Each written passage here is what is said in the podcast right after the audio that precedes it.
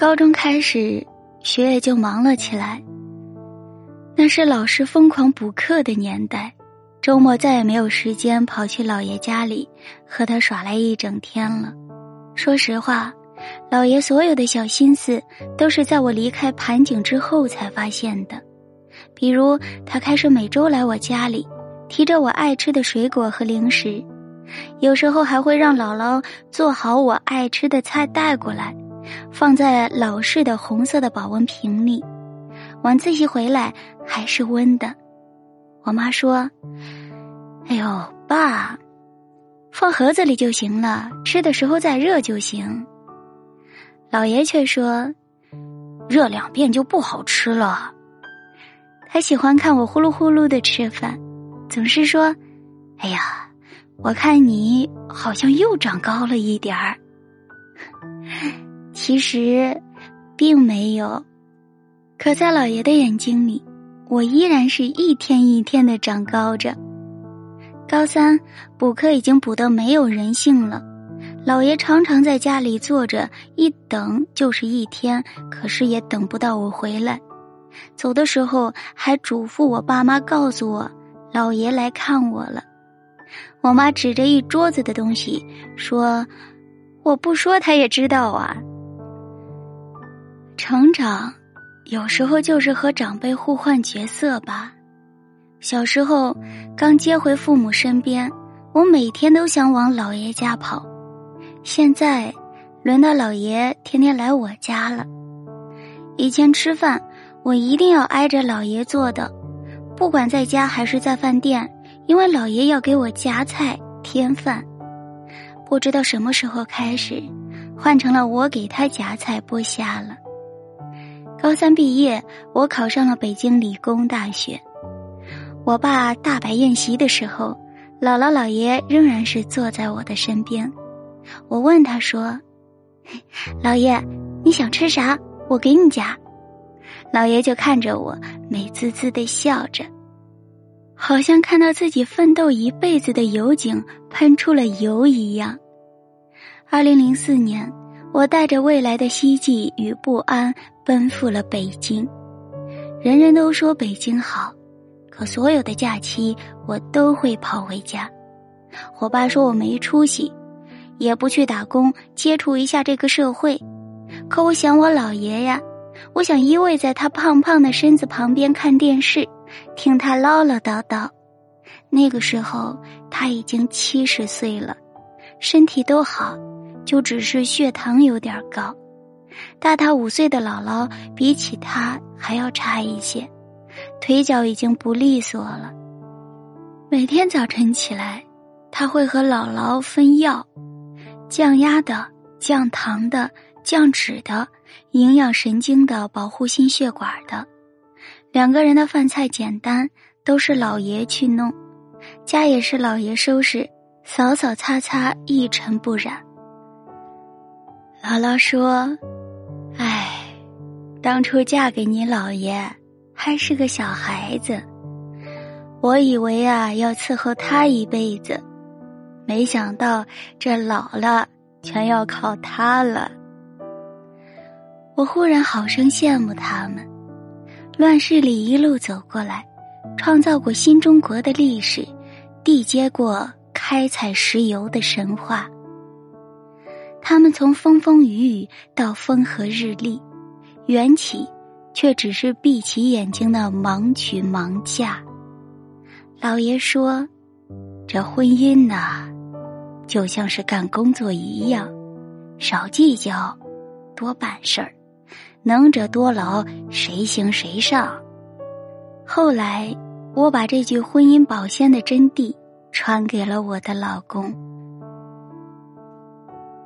大二那年，我二舅去世了。二舅有一副刚正却火爆的烈性子，平时对父母都是极其孝顺，可犯起驴来，气得老爷肝疼。老爷一辈子没有和谁红过脸，唯独二舅能气到他。可老爷心里是喜欢他的，一身正气。可惜二舅命不好。才四十多岁，只因为几句口角，被人捅了要害。全家因为他的死消沉了很久。可能是因为老爷以前干事业吧，举家迁来迁去，两个舅舅和大姨都不太爱读书，性格也都不太好。二舅就更不用说了，像团火，燃起来烧毁一片；而我大舅却冷得像冰，平常他都不怎么和家人来往。至于我大姨，性情暴躁，却又没有什么主见。家里面从老公出轨到儿子求学，全靠我妈出力出钱去解决。我有时候会想，老爷对我这么好，也是因为喜欢和疼爱我妈妈吧。好学，有能力，继承了他的衣钵。如今，我妈把这个精神传给了我。我一路蛮拼的。跨过轰轰烈烈的二零零八年，我毕业读研，进了国字头的出版社，之后落户买房，谈了一场恋爱，临门一脚的时候闹崩了。新房装修好是二零一一年，十一我把姥姥姥爷接来北京玩，那一年姥姥已经迈过八十岁了，姥爷却自称很年轻，还是七零后。他们都第一次坐高铁，第一次坐我开的车，第一次在北京住在了自己的房子里。老爷一路笑得合不拢嘴，不停的夸我厉害。我带着他们去前门吃烤鸭，去我的母校看看我读书的教室和住过的宿舍楼。校园里的银杏已经是金黄色的了，轻轻摇动着温柔的时光。老爷说。哎，真好呀！以前做梦都不敢想。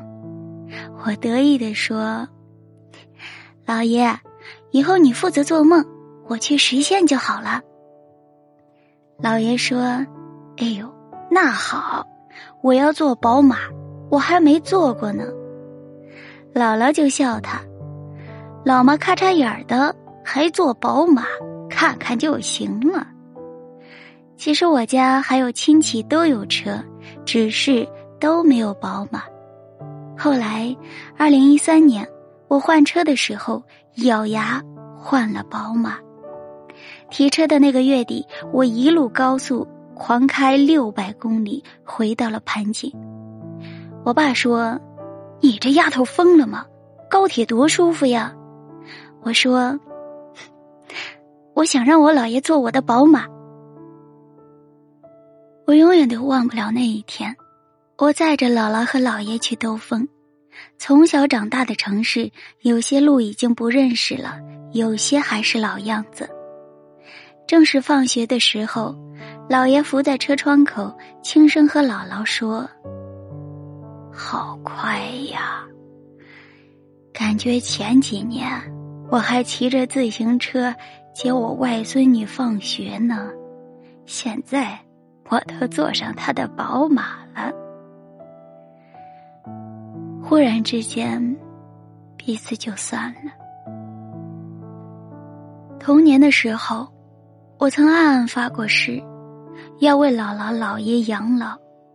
可当我把自己变成老爷期望的样子，却发现自己回不来了。我的人生已经扎在了北京。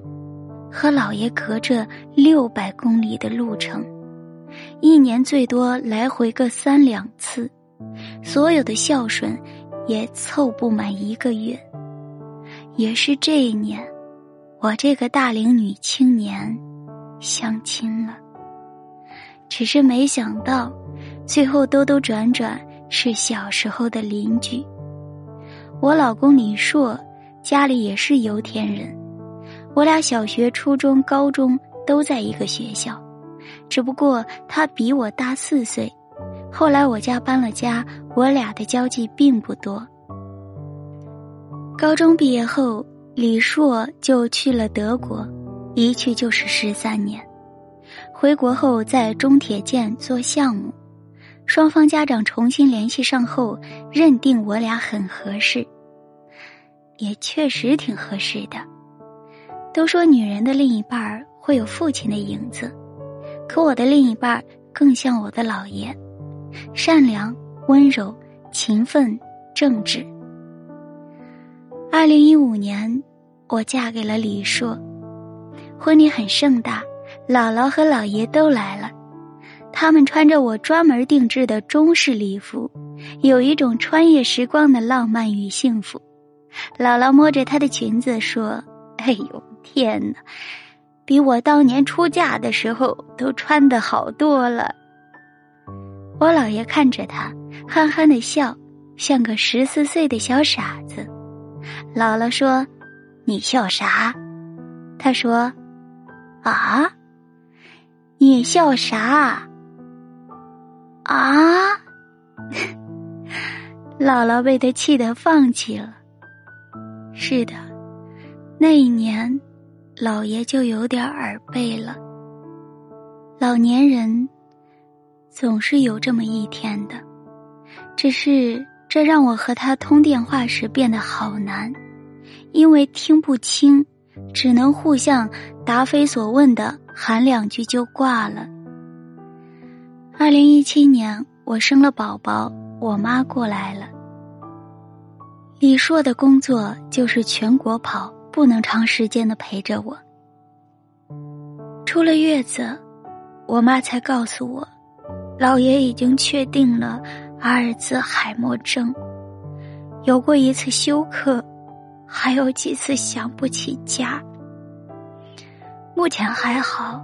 只是有时候想不起事的时候会发脾气，平时也不那么爱笑了。我听着，眼泪就掉了下来。我忙嘱咐妈妈早点回老家。我妈问：“那你怎么办呀？”我说：“我还有李硕呢，不行让婆婆来帮忙。虽然我知道婆婆再好。”也没有亲妈相处的舒服，但是，我得让我妈回去了，因为家里面除了二姨，没有人让人放心的。